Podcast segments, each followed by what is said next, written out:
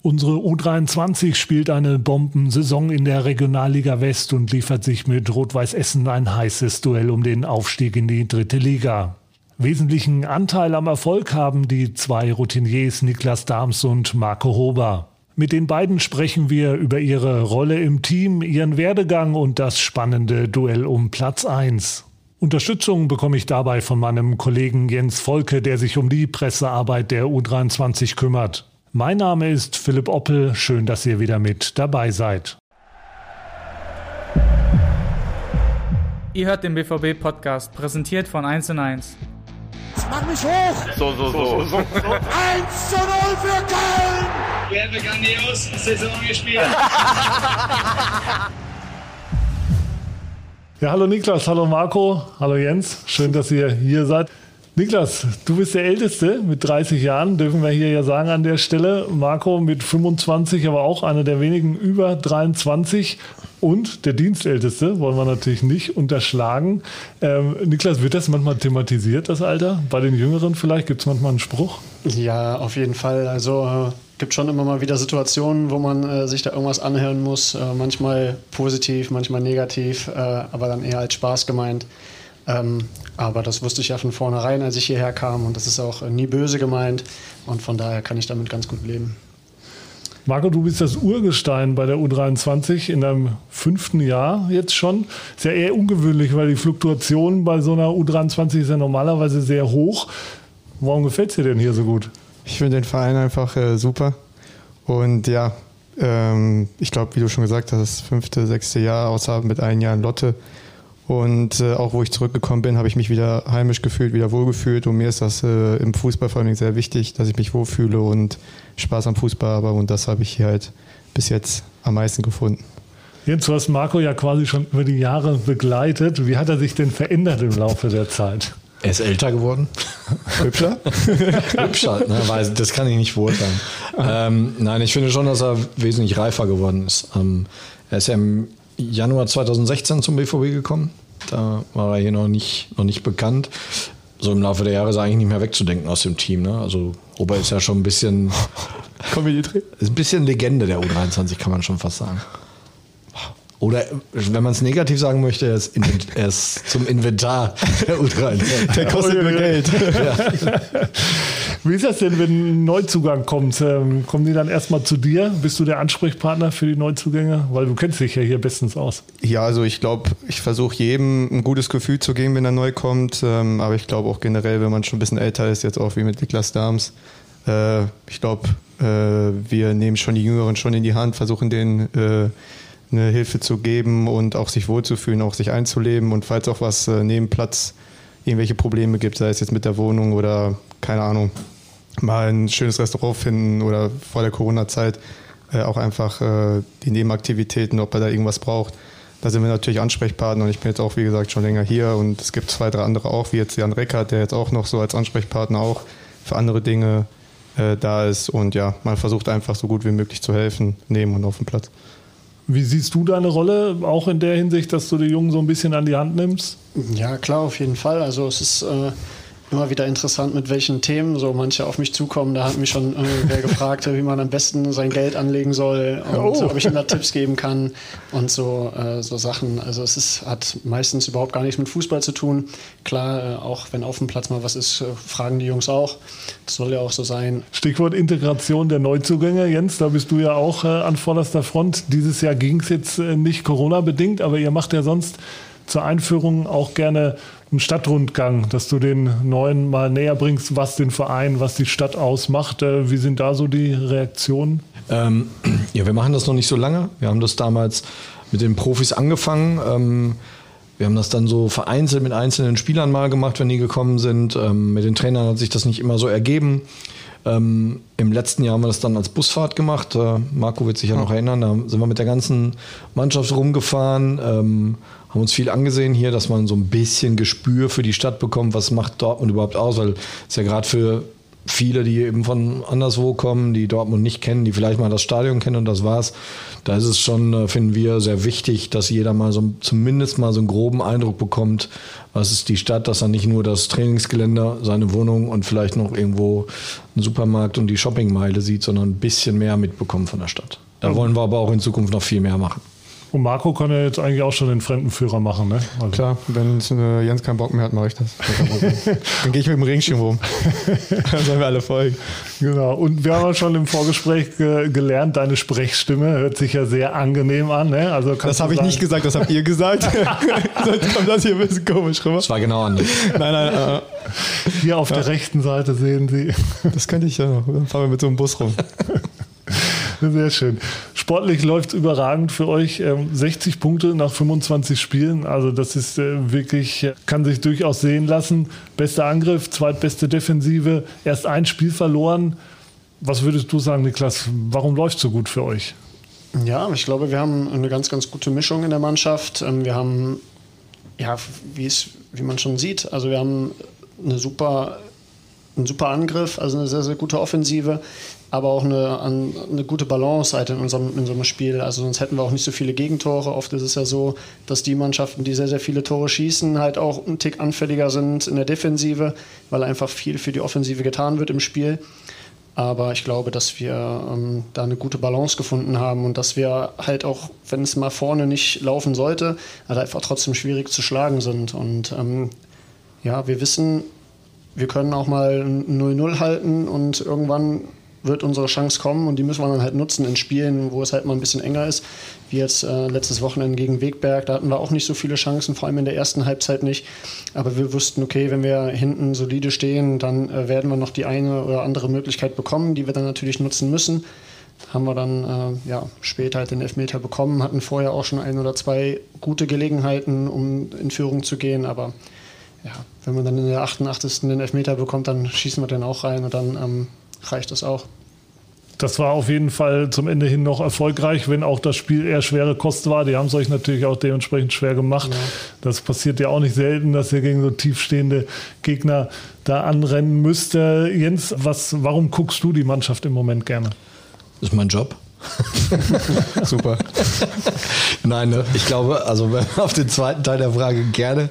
Es ist einfach so, dass es unwahrscheinlich Spaß macht. Natürlich macht es immer mehr Spaß, wenn die Mannschaft gewinnt und es nicht so viele Nackenschläge gibt. Wir hatten in den letzten Jahren oft einfach immer wieder enge Spiele, die wir nicht gewinnen konnten, äh, aus verschiedenen Gründen. Und dieses Jahr haben wir manch enges Spiel einfach gewonnen, was wir wahrscheinlich, Hobi, du wirst bestätigen, vor letztes oder vorletztes Jahr noch verloren hätten.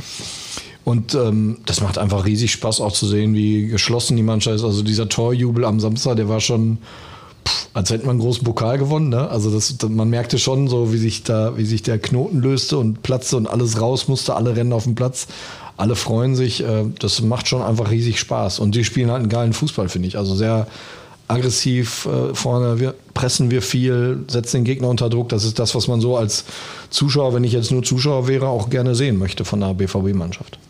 Marco, du hast ja schon einige interessante Trainer hier beim BVB mitgekriegt. Äh, ähm, Daniel Farke, Jan Sievert, ähm, unter anderem. Jetzt Enrico Maaßen, wieder ein ganz anderer äh, Charakter. Ja, wie ist es unter ihm zu trainieren, mit ihm zu arbeiten? Ja, wie du schon gesagt hast, ich glaube, jeder Trainer hat so seine, hat seinen eigenen Charakter. Ähm, ich würde ihn schon äh, auch von den taktischen Anweisungen, auch von der Disziplin im Training und im Spiel auch schon mit Farke auch in den äh, Vergleich oder bringen.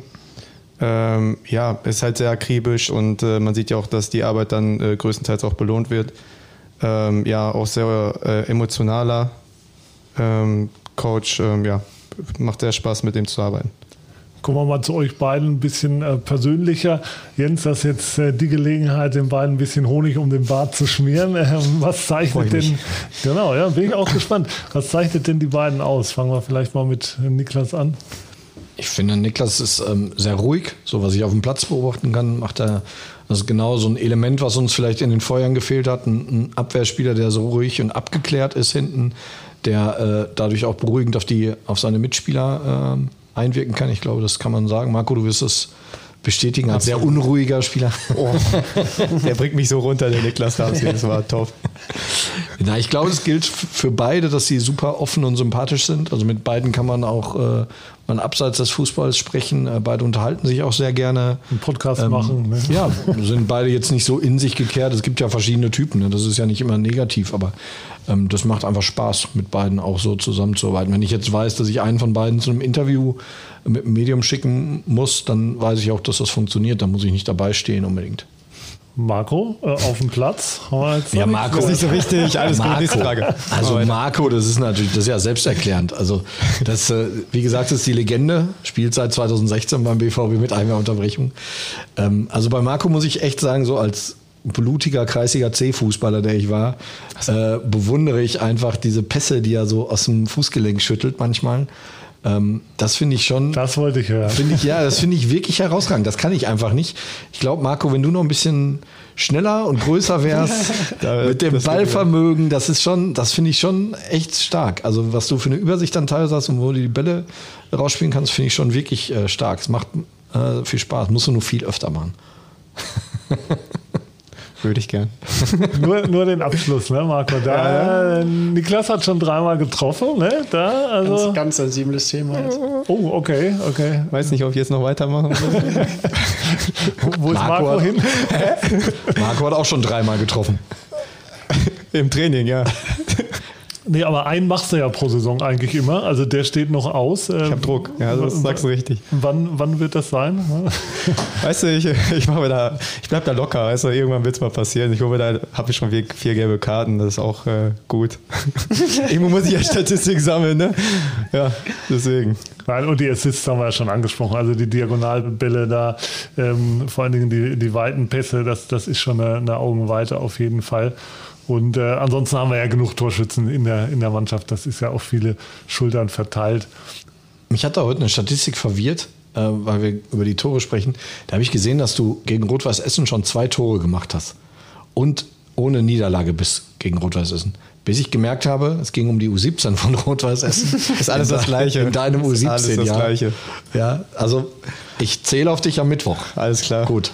Auf das äh, kommen wir natürlich noch zu sprechen, auf das Kräftemessen. Was in deinem Fall äh, ziemlich interessant ist, Niklas, du hast als einziger keine einzige Minute verpasst bis jetzt. Also das ist schon eine stolze Bilanz. Ähm, wie viel würde dir dran liegen, wenn du wirklich so eine, zumal es ja so eine Mammutsaison ist mit 40 Spielen, da wirklich jede Minute abreißt?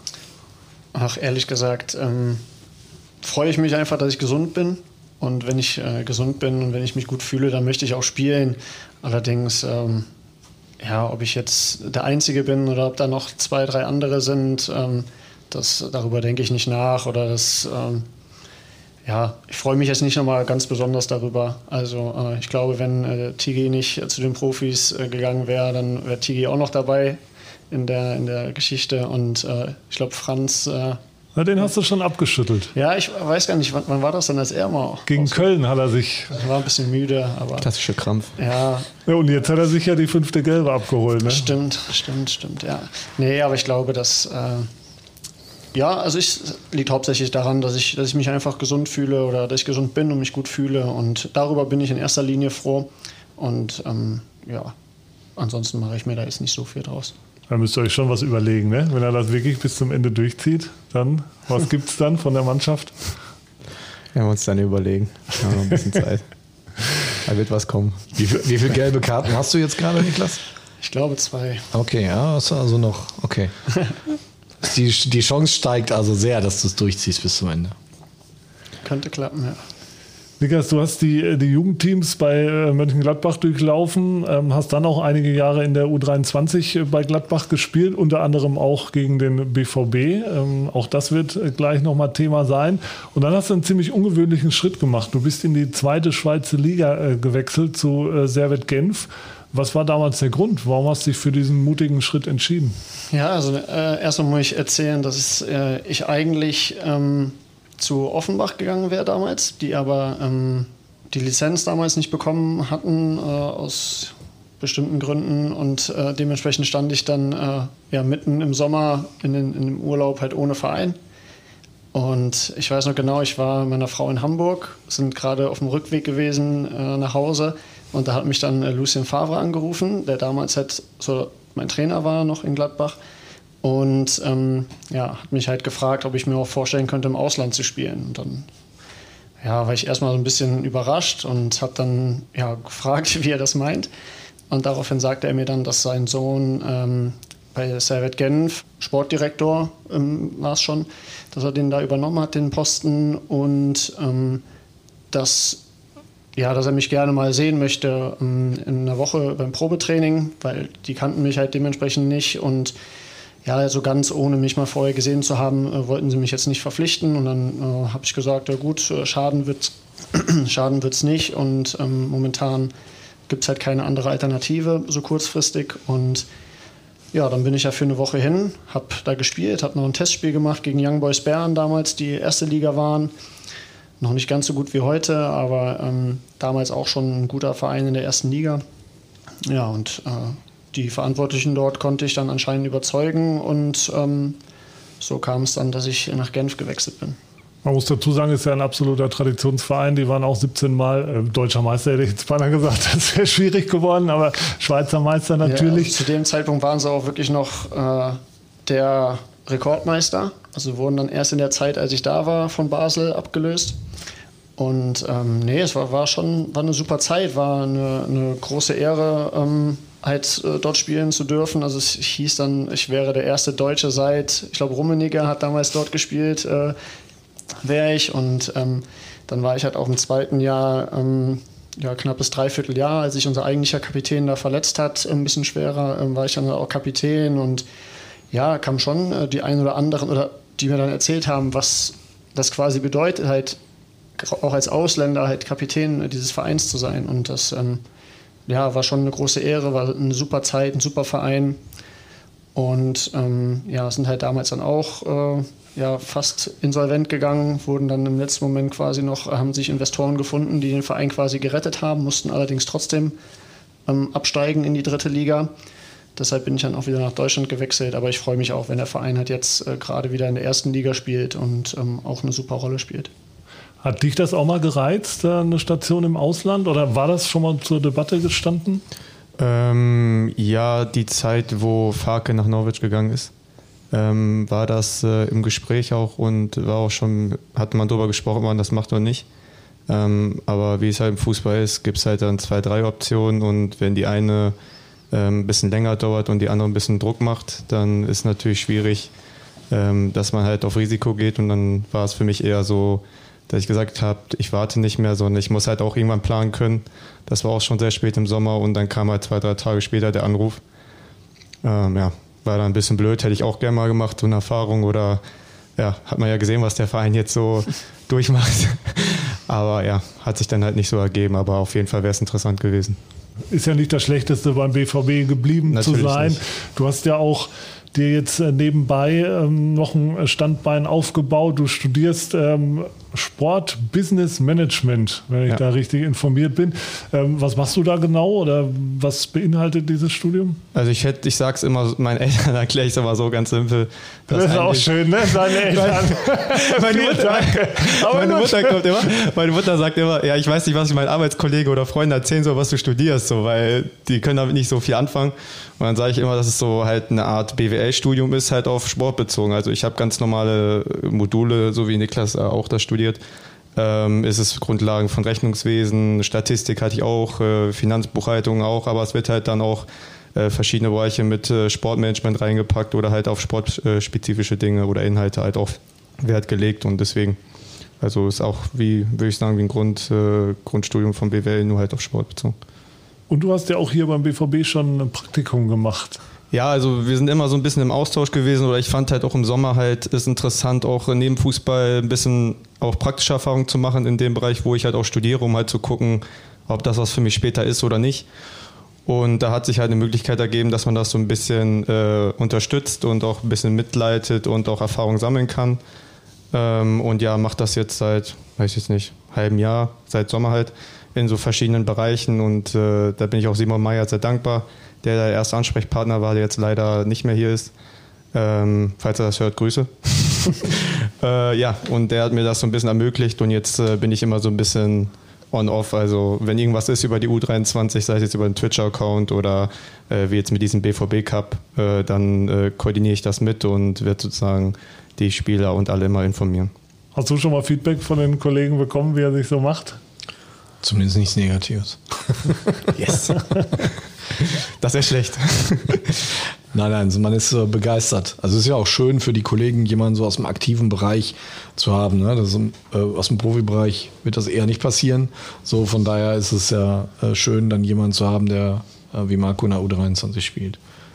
Du studierst das auch, äh, Niklas? Genau, okay. ja, ja. Ich äh, studiere es auch, habe allerdings jetzt, ja, man kann sagen, ich habe es ein bisschen schleifen lassen, weil ich habe eine Pause eingelegt, sage ich mal. Also es ist halt dadurch, dass ich schon zwei Kinder habe, halt seit ähm, das mit Corona so allem wirklich akut ist. Ein ähm, bisschen schwierig geworden, weil man immer sehr, sehr viel organisieren muss mit Kinderbetreuung und äh, ja, dann waren die Kindergärten mal geschlossen, Schulen geschlossen und so und dann ja, bleibt es irgendwo oder fällt es irgendwo hinten runter, bleibt halt keine Zeit und wenn dann abends mal äh, die Kinder im Bett sind, dann habe ich auch nicht wirklich Lust, an mich noch an die Bücher zu setzen und deshalb ähm, ja, liegt das bei mir gerade so ein bisschen auf Eis, aber werde da auch äh, hoffentlich bald wieder anfangen.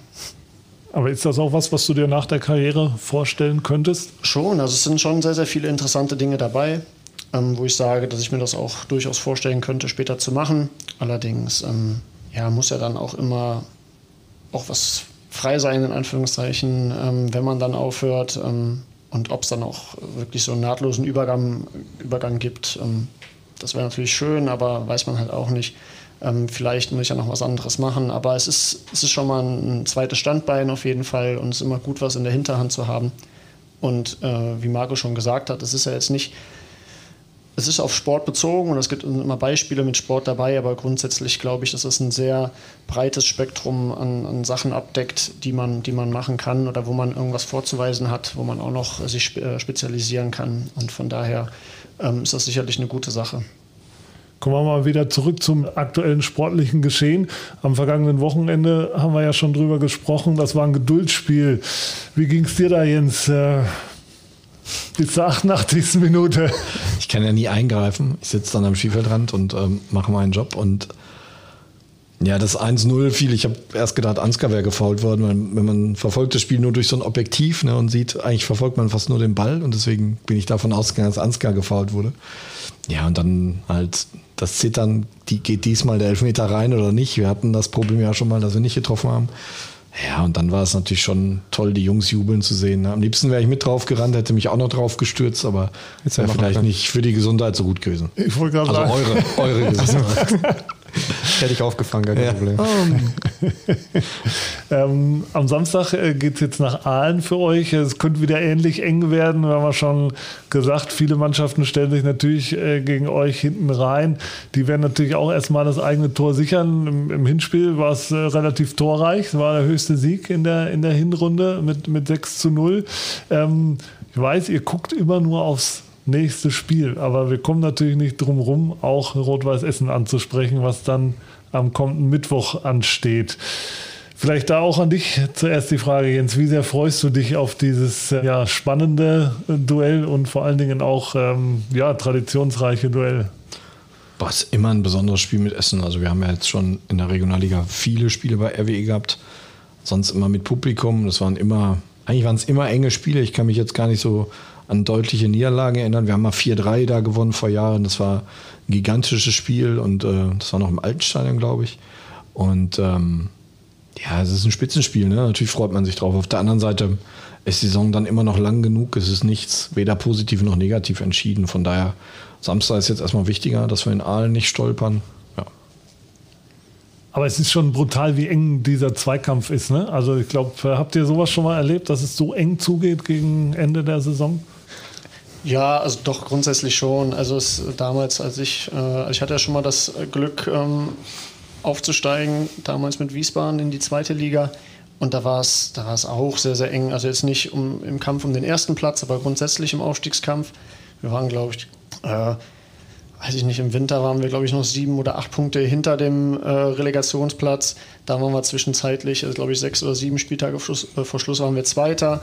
Dann, äh, das wäre halt der direkte Aufstieg gewesen. Dann, ja, zwei unnötige Spiele verloren, dann waren wir plötzlich wieder Vierter oder Fünfter sogar und ähm, ja, sind dann quasi zwei Spieltage vor Schluss, also am vorletzten Spieltag stand dann quasi fest, dass wir den Relegationsplatz nur haben. Also nur in Anführungszeichen war am Ende alles gut, aber ja, es war schon, war schon sehr, sehr eng und ähm, es ging immer wieder hin und her und von daher ähm, kannte ich das schon so, aber ich meine, äh, so, ein, so ein Kampf um Platz 1 ist natürlich nochmal ein bisschen was anderes. Und ja, es geht halt einfach darum, wer, wer konstanter ähm, seine Leistung abrufen kann und ähm, konstanter vor allem gewinnt. Man kann halt auch, äh, gerade wir oder Essen haben schon auch die Qualität, auch mal Spiele zu gewinnen, die halt nicht so laufen, wie man es sich vorstellt. Und ähm, ja, bisher schaffen das beide Teams äh, überraschend gut und ähm, es ist schon, schon spannend auf jeden Fall, ja.